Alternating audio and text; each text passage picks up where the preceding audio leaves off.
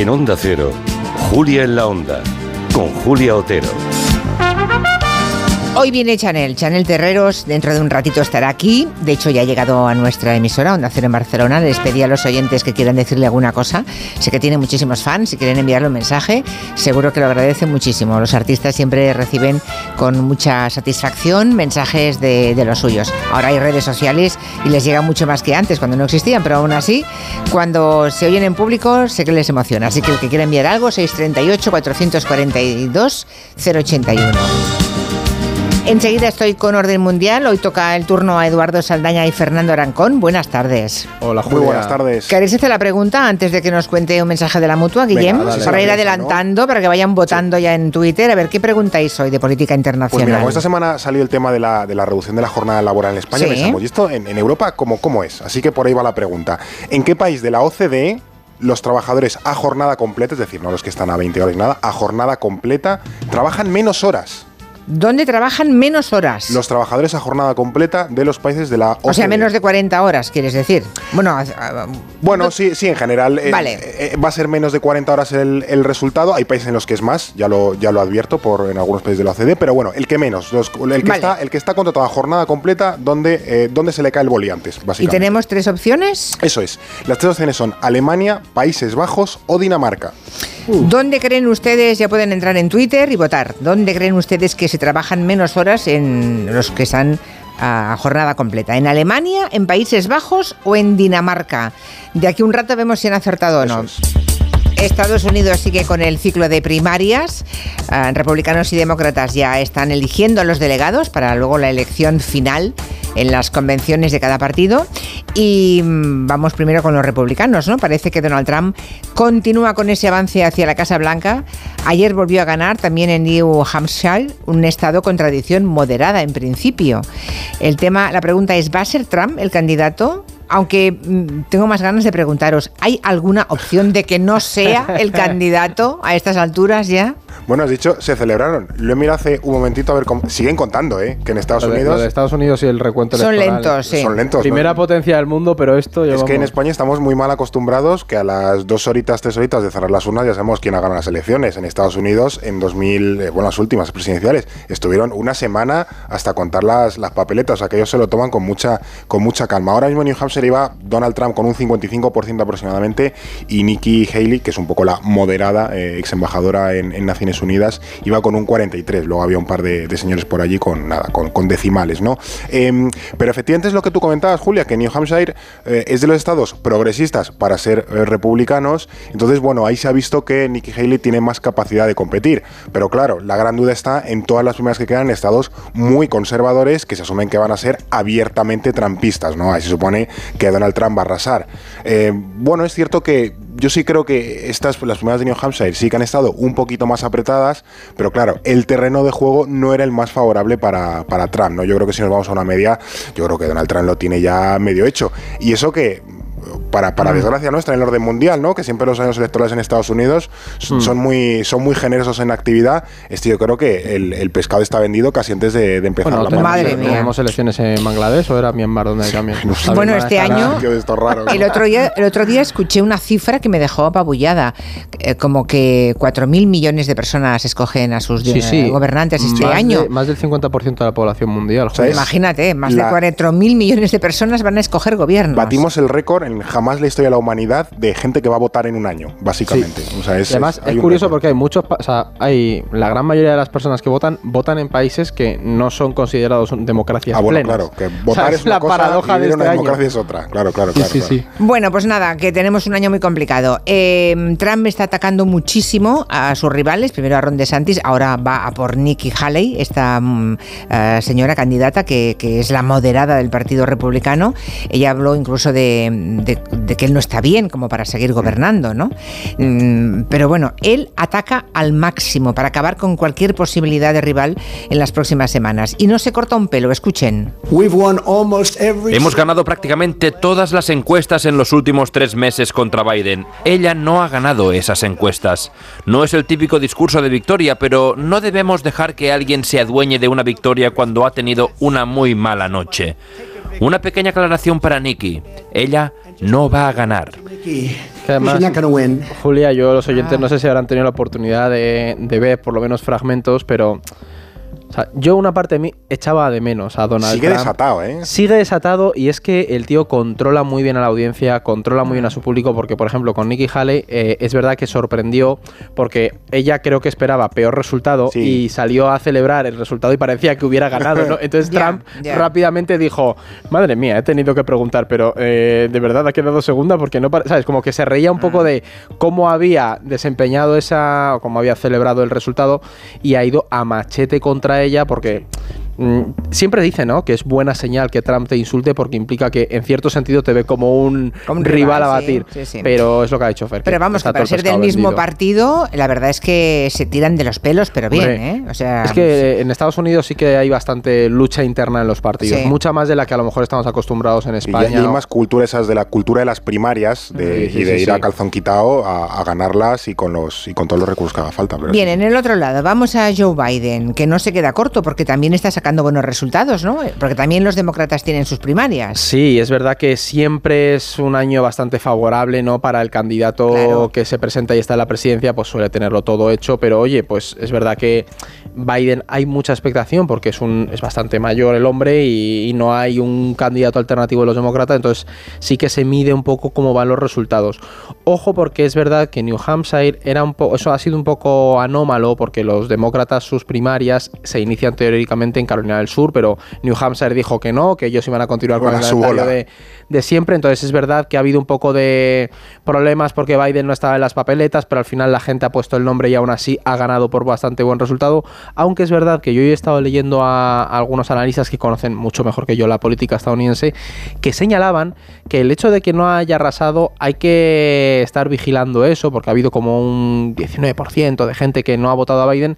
¿Por qué? Porque de cara al final de ya las elecciones eh, per se, hay que estar muy pendientes de los votantes eh, demócratas que estén eh, a disgusto con la gestión de Biden, sobre todo con el tema de Ucrania y especialmente con Gaza y la cuestión de Israel, ¿no? Porque a lo mejor esos se te quedan en casa y dicen, yo os paso de votar. Aquí le hemos contado en el gelo, los votantes jóvenes demócratas Ahí vean mucho a Biden su posición para con Israel y dicen, mira, yo no soy evidentemente pro-Trump, eh, pero claro, por, por la política de Biden tampoco voy a salir a votarle en noviembre, ¿no? Entonces, mm. ahí puede perder un poco de Para que los oyentes lo sepan, hay que estar pendientes de los resultados de las primarias demócratas, pero en especial cómo eh, votan los votantes jóvenes en esos estados, para ir teniendo cierta previsión de qué nos podemos encontrar. En todo caso, Donald Trump sabe que el rival, si finalmente Trump es el escogido, que todo parece indicar, va a ser Joe Biden y está en modo acoso y derribo al actual presidente. Si cogemos a los 10 peores presidentes que ha tenido este país, antes decía que eran 5, pero pensé que podemos tener 5 más. Ninguno ha hecho el daño que ha hecho Joe Biden a este país. No ha habido nunca algo igual. Y diréis, ¿son estúpidos? No lo creo. Nadie puede hacer trampas tan bien si son estúpidos. Deben de odiar a nuestro país. Los buenos... Bueno, él sigue pegando estacazos. Los buenos y los malos americanos, ¿eh? Además le llama Cricket, Biden.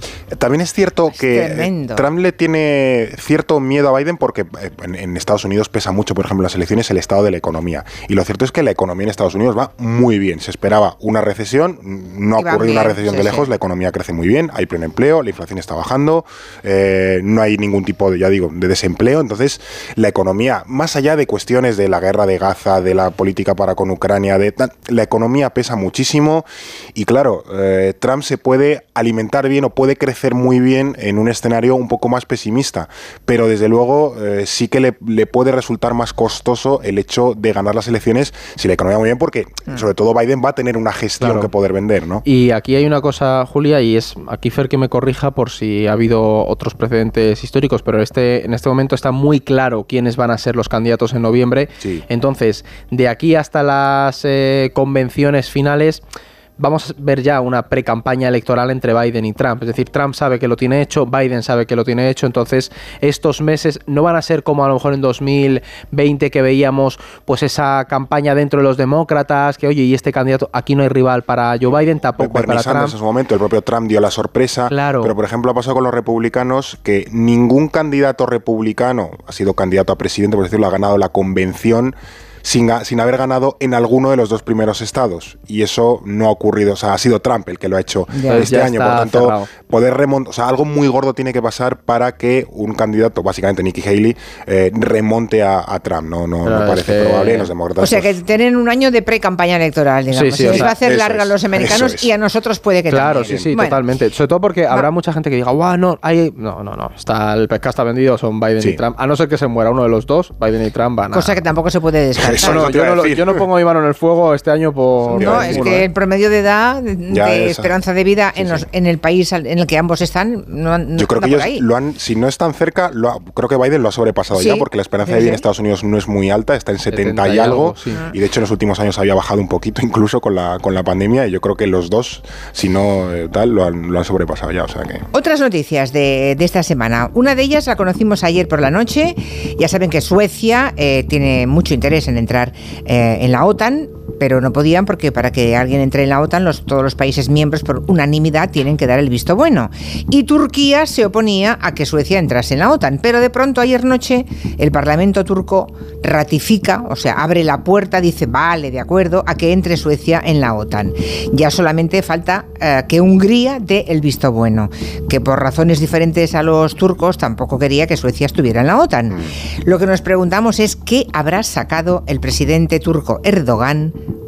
para dar este paso adelante?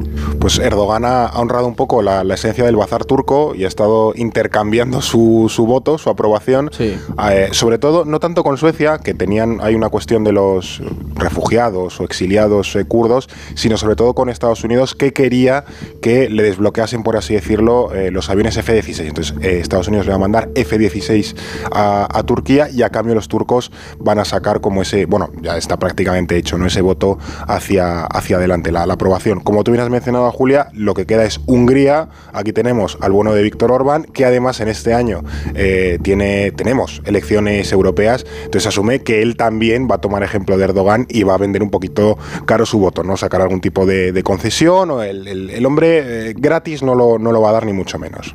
Mm. Bueno, y por último hay que mirar un poco a la India. Es un país del que tendremos que hablar también este año porque celebra elecciones. Ya solamente ellos ya son cuántos? ¿Cuántos 1.400 millones. es el país más poblado del mundo. Superó a China el año pasado, ¿acordados? Sí, sí, me acuerdo que lo contamos aquí. Bueno, solamente ellos, fíjense, tienen elecciones. Pero hay una polémica eh, detrás de la inauguración de un templo hindú estos días que tiene un cierto interés.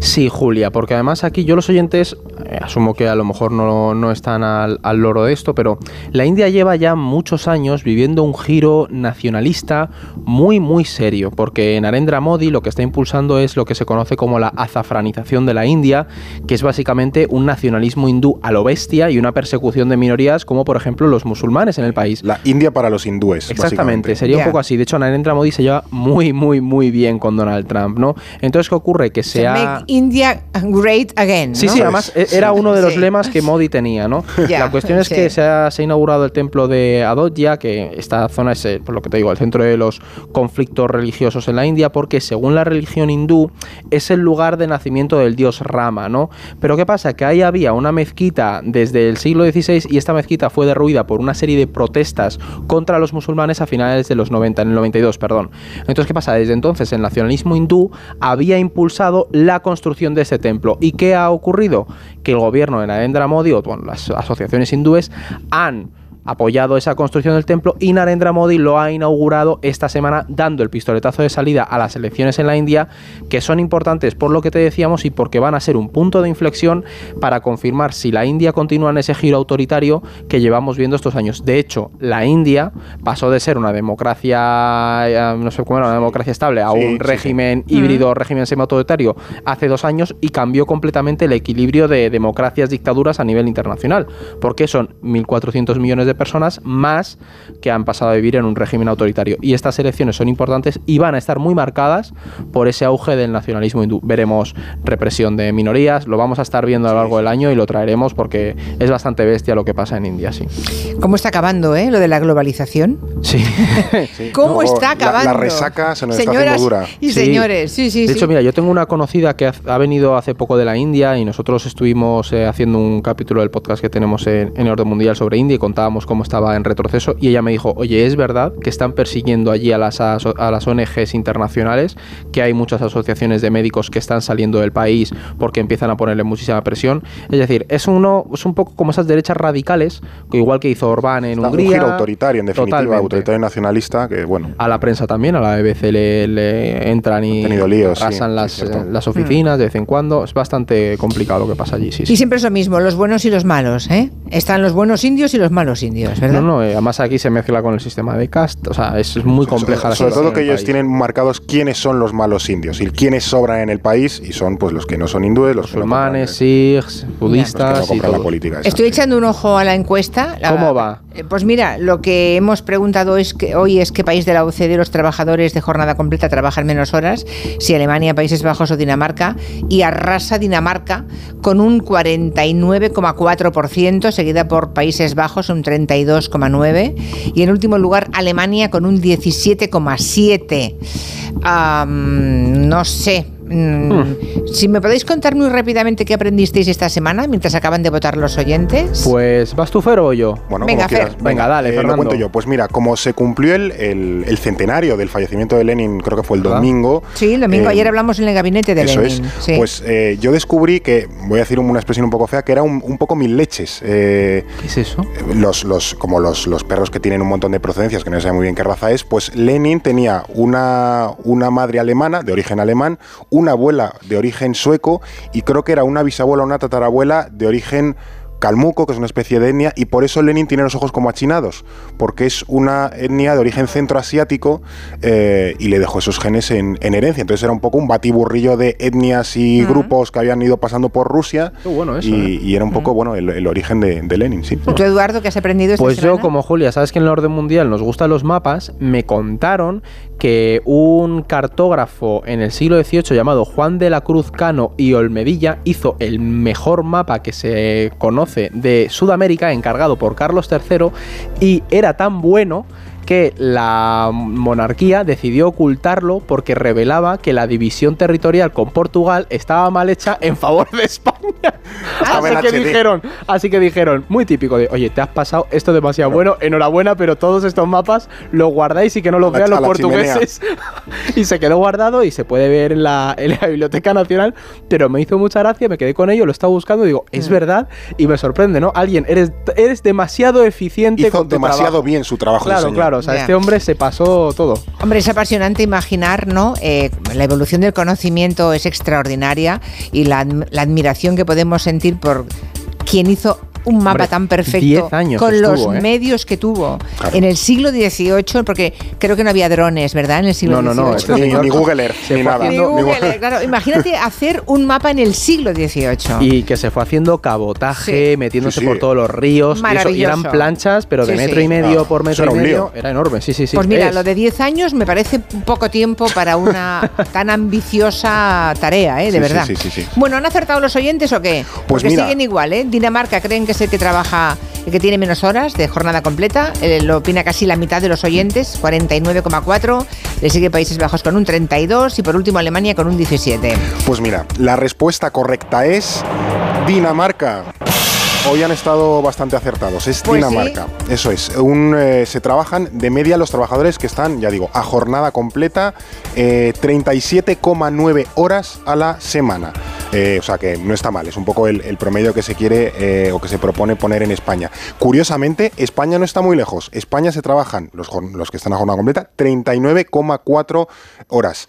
Ya digo, es de los países, en general de la OCDE, que menos trabaja en ese aspecto. España. Luego hay países que trabajan bastante más de 40, incluso 50 horas a la semana. O sea que, mm. estamos, estamos bastante por debajo de la, de la media de Trabajamos poco en el buen sentido en España. En el buen sentido, vale, vale. En el mal sentido mejor no preguntarlo. ¿no? en el mal sentido hay países que trabajan 60 horas a la semana, ¿eh? Ya, ya, ya. Bueno, pero no serán países, no son países pues, de, eh, Occidente. Pues de la OCDE, Chile, Ecuador, Turquía, se trabajan muchísimas horas a la semana. Eh, México también. Es que Chile tiene ese modelo ultraliberal que impuso Pinochet, que reformula pero vamos, que no pensemos que esto es Bangladesh, no, no. Es México, por ejemplo, Colombia, Chile y tal, sí, sí.